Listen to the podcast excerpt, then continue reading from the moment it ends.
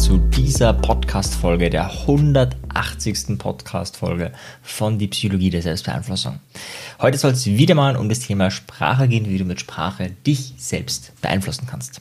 Wenn du bei den Webinaren, die ich dieses Jahr so mache, bei den kostenfreien Webinaren, dabei warst oder schon geschaut hast, dann hast du ja gesehen, dass äh, die, fast alle Webinare drehen sich da um das Thema Sprache. Fast alle Webinare drehen sich da, ja, wie du im Coaching wirksam sein kannst, in der Selbstbeeinflussung wirksam sein kannst mit Sprache, in der Schlagfertigkeit, in der Politik, wo auch immer, geht es immer darum, wie Sprache äh, Wirkung zeigt. Und heute in dieser Folge soll es um das Thema ressourcenorientierte Sprache gehen. Ganz konkret darum, wenn uns etwas schwerfällt, wenn etwas schlecht ist, wenn etwas nicht ideal ist, wie wir das mit Hilfe von Sprache und ein paar ähm, Fragen auch, die wir da haben und stellen können, sagen wir so, äh, ein bisschen zieldienlicher, ein bisschen ähm, angenehmer formulieren können und gleichzeitig bei der Wahrheit bleiben. Wahrheit ist eh so ein Thema. Zum Beispiel die Diagnose oder die Diagnosen bei psychischen Störungen ist ja auch die Idee, ja, ein, ein, ein Bild, wie es echt, echt wirklich ist, zu erstellen. Ja, also die Depression ja, oder der Borderliner.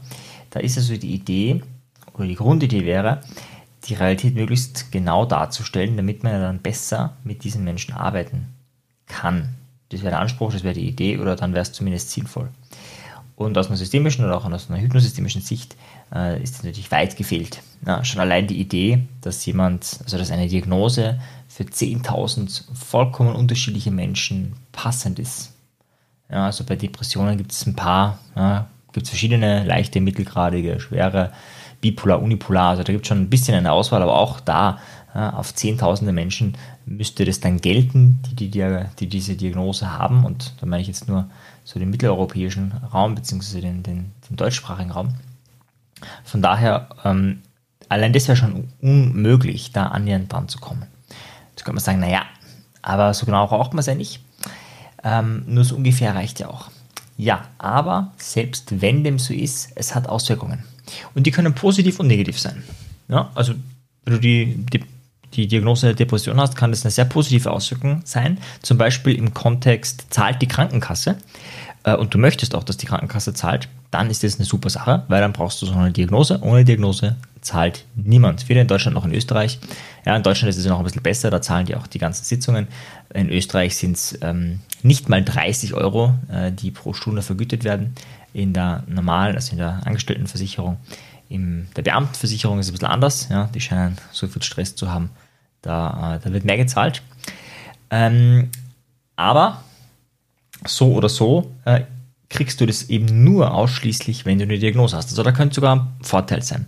In anderen Kontexten kann es auch ein Nachteil sein. Zum Beispiel in der Selbstveränderungsarbeit. Wenn du das Gefühl hast, ich habe die Diagnose Borderline oder ich bin Alkoholiker oder ich bin depressiv oder ich habe eine Depression, dann ist es, äh, da das auch sehr auf der Identitätsebene ist, ja, oder auch ich bin Borderline, ich bin die Depression, da haben wir es ganz stark auf der Identitätsebene, ähm, da ist es schwieriger, sich damit ähm, davon zu distanzieren, da, damit sich wegzuverändern, wenn man so eine Diagnose hat. Die, also, du musst es jetzt nicht bei Diagnosen anwenden, aber die Diagnosen einen sehr, sehr starke Auswirkungen haben ähm, darauf, wie wir uns selber erleben und wie wir andere erleben, nehme ich das jetzt einfach als Fallbeispiel her. Um ein bisschen zu äh, demonstrieren, dass das eben nicht so äh, eindeutig ist, auch wenn du eine Diagnose hast, ähm, folgendes, also folgendes äh, Anekdote von Gunter Schmidt. Gunter Schmidt hat äh, lange auch in der Klinik als ähm, Arzt gearbeitet, als Stationsleiter. Ähm, und äh, da war es so, dass er bei bestimmten äh, Menschen einfach eine ähm, keine endogene Depression ähm, diagnostizieren wollte, sondern eben eine reaktive, weil er das für sinnvoll gehalten hat. Kurz für dich zum Unterschied. Beim einen ist die Idee, also da kann man nichts machen, das ist so von Geburt, also ich übertreibe es von Geburt an, früh geschädigt, kann man nichts machen oder nicht viel. Und das andere, ähm, da ist halt reaktiv, also auf eine Reaktion auf die Umwelt, das heißt, da ist, äh, da kann man was machen. Ähm, kann man, könnte man viel machen. Jetzt so als Grundidee, ja, simplifiziert. Deswegen reaktive äh, Diagnose hat immer ein besseres Bild. Und äh, in der Teamsitzung, wo die ganzen Psy Psychotherapeuten, Ärzte und so weiter anwesend sind und darüber verhandeln, welche Diagnose jetzt gesetzt wird, hat äh, Gunther Folgendes äh, beobachtet. Er hat am Anfang ähm, die wichtigen Leute immer gleich verhandelt und super ähm, ähm, formuliert oder Ideen gebracht, warum es eine reaktive ähm, Depression ist und keine endogene. Ja, und dann hat er oft erlebt, dass da wild diskutiert wurde, ja, oder dass auch wenn sich da zwei Stationsärzte nicht so mochten und äh, ja, der ähm, Chef von ihm bei jemand anderen, der da auch gerade anwesend ist, ein anderer ähm, Chefarzt oder so anwesend ist, dann sowas sagt wie, ja, meinen Sie nicht auch, Herr Kollege, so und so und so.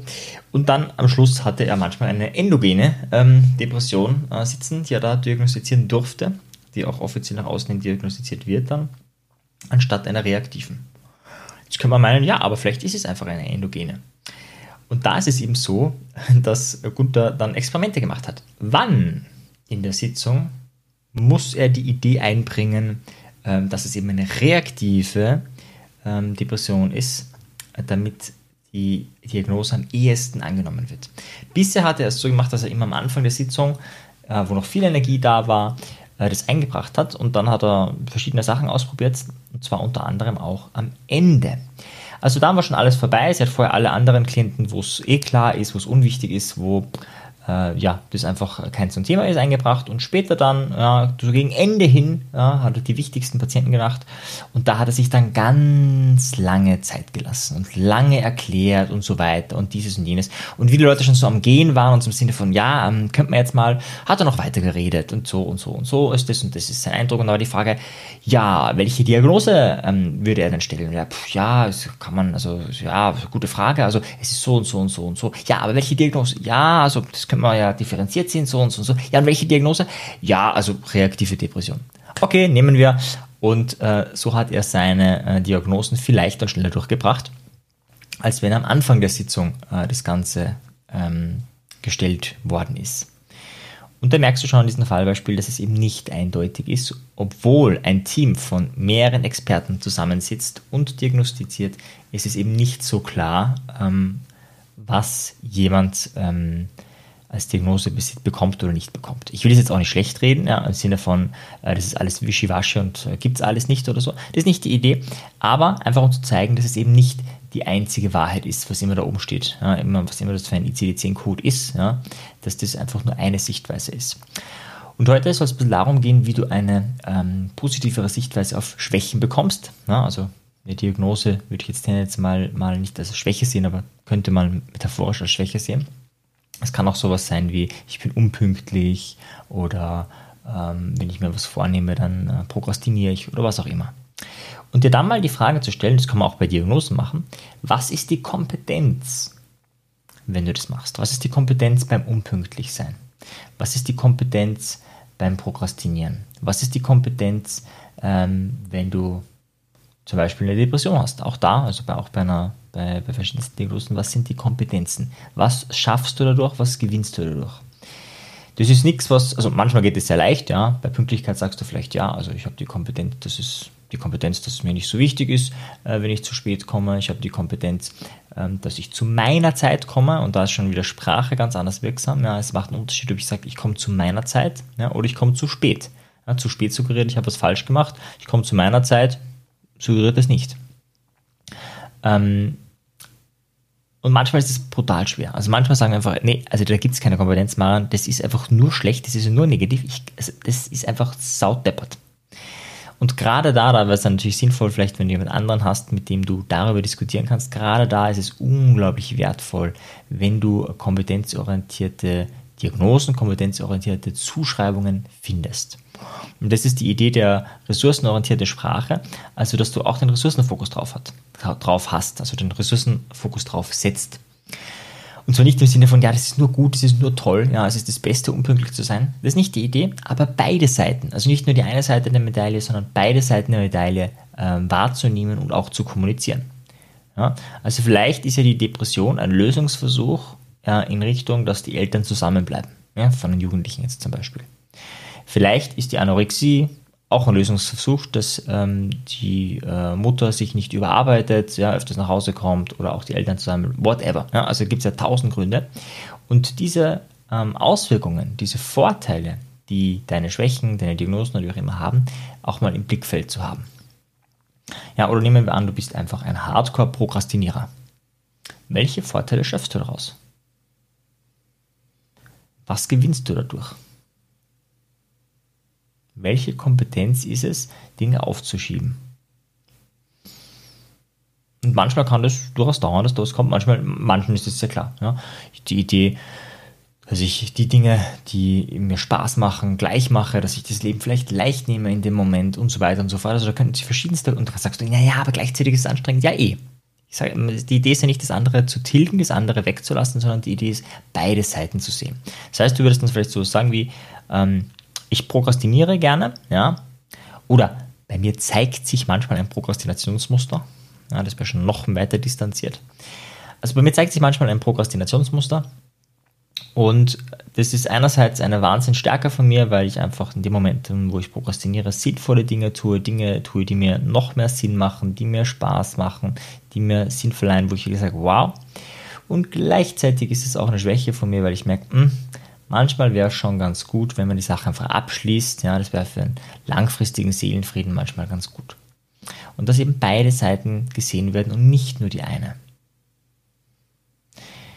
Ja, und du kannst mal draufschauen auf Schwächen von dir oder auf die äh, Eigenschaften von dir, die du nicht so magst. Und das können Kleinigkeiten sein, also unpünktlich sein, Prokrastinieren, ähm, Perfektionismus, ähm, sowas wie äh, nicht gut allein sein können. Auch da wieder die Frage, was ist die Kompetenz bei nicht gut allein sein können? Ja, nicht nur den Negativfokus drauf zu haben, sondern den ganzheitlichen. Ja, das ist auch vielleicht eine Fähigkeit, äh, immer in Gesellschaft zu sein oder generell Kontakte zu knüpfen und so weiter und so fort. Also immer das, die beiden Blickwinkel zu haben und einfach dann zu merken, wie verändert sich dein Bild von dir oder von deiner Unpünktlichkeit, wenn sich die Zuschreibungen verändern. Wenn eine Stärke nicht nur eine Stärke, sondern auch eine Schwäche ist. Beides gleichzeitig. Und manchmal, und das wäre dann der nächste Schritt, ändert sich dann auch die Etikettierung. Ja, also vorher sagst du vielleicht, ich bin unpünktlich, dann sagst du, ich komme zu meiner Zeit. Vorher sagst du vielleicht, ich bin depressiv ja, oder ich bin depressiv verstimmt und nachher sagst du vielleicht, ich habe Fähigkeiten, dass äh, meine Men äh, Eltern oder andere Menschen äh, zusammenhalten. Ja? Das bewirkst du durch die Depression vielleicht. Oder vorher hast du vielleicht, äh, sagst du, boah, ich kann nicht gut allein sein und nachher sagst du, ich ähm, bin unglaublich gut darin, äh, Menschen, dass das Menschen zusammenfinden, zusammenkommen und Spaß miteinander haben. Ja, also beide Seiten äh, immer beleuchten, beide Seiten immer im Blick haben. Das Leben wird dadurch manchmal einfacher, manchmal auch nicht. Ja? Manchmal kann es auch ein riesen Nachteil sein. Ja? Also ich glaube, in, in, Deutschland ist es so, da gibt es ein Gesetz auch, es macht einen Unterschied, ob jemand ähm, zum Beispiel auf der Arbeit alkoholisiert war. Und jetzt kommt, jetzt kommt der Unterschied. Und dann gibt es zwei Unterschiede. Entweder ähm, er, in Anführungszeichen, so ist die äh, ja, Rhetorik, könnte man sagen, er verleugnet seinen Alkoholismus, ja, wobei da die Suggestion drin ist, er ist Alkoholiker und der, wenn er selber nicht weiß, Pech gehabt. Also er verleugnet den Alkoholismus oder er hat eine Diagnose, beziehungsweise gibt es auch zu und so weiter äh, und, und holt sich diese Diagnose, dann ist es arbeitsrechtlich äh, viel weniger schwerwiegend, äh, wenn da irgendwas vorgefallen ist, als wenn es eben nicht so ist. So, und dann kann es sein, dass du sagst, nee, ich bin gar kein Alkoholiker, das stimmt gar nicht. Aber in diesem Kontext einfach rein diese Schwäche, rein diese Negativbewertung, ich bin Alkoholiker, total sinnvoll ist, ja, weil die Auswirkungen, die es hat, ähm, positiv für dich sind. Ja, es hört sich jetzt ein bisschen schwachsinnig an, vielleicht im ersten Moment, aber das ist die Gesetzeslage in Deutschland, Österreich. Kann man sich auch fragen, ob ähm, manche Gesetze Sinn machen und nicht, wobei auf der anderen Seite, ja, irgendwo muss man sich, ähm, irgendwo muss man sich ja treffen ähm, bei dem Thema äh, Freiheit und Gesetzesgebung. Und auch da die Frage, ja, also negativ ist es nicht immer negativ, ja, manchmal ist einfach so eine rein negativ orientierte äh, Diagnose sehr positiv und umgekehrt. Ähm, von daher auch da deinen Blickwinkel zu schärfen, was gibt es denn alles für Kompetenzen? Ja, und da lade ich dich ein, dir mal zu überlegen, was sind denn so Schwächen, Macken von dir, ja, Eigenschaften, wo andere vielleicht sagen, ach, Marian, muss das denn sein? Ja? Also zum Beispiel, du hast immer wieder Wutausbrüche, ja, und dann sagst du, du hast die Kompetenz, dich ganz, deine Meinung ganz klar zu positionieren, ja, ähm, inklusive kleinem Orchester. Das Orchester ist dann der laute Schrei, den du von dir gibst. Ja.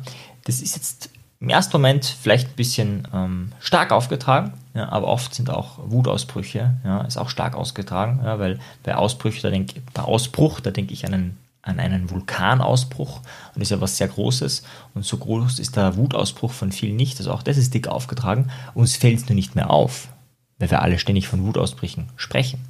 Und deswegen, du darfst auch bei deinen Kompetenzen gern ein bisschen dicker auftragen. In diesem Sinne, auf bald, dein Marian, ciao dir, tschüss. Wenn dir die Folge gefallen hat, dann bewerte sie doch auf iTunes. Wenn du mehr möchtest, dann schau auf meinem persönlichen Telegram-Kanal Selbstbeeinflussung vorbei oder bei einer meiner Webinare, die interaktiv und kostenfrei sind. Diese findest du auf meiner Website, genauso wie das Audioprogramm, welches mit dem Gutscheincode Podcast günstiger zu erwerben ist. Wenn du wirklich Meisterschaft erlangen möchtest oder dir der Podcast einfach zu wenig ist, dann lade ich dich ein zu einem NLP-Seminar von mir persönlich oder zu einer NLP-Ausbildung. Schau einfach mal vorbei auf die Website. Ich freue mich auf dich. Bis bald. Dein Marian. Ciao dir. Tschüss.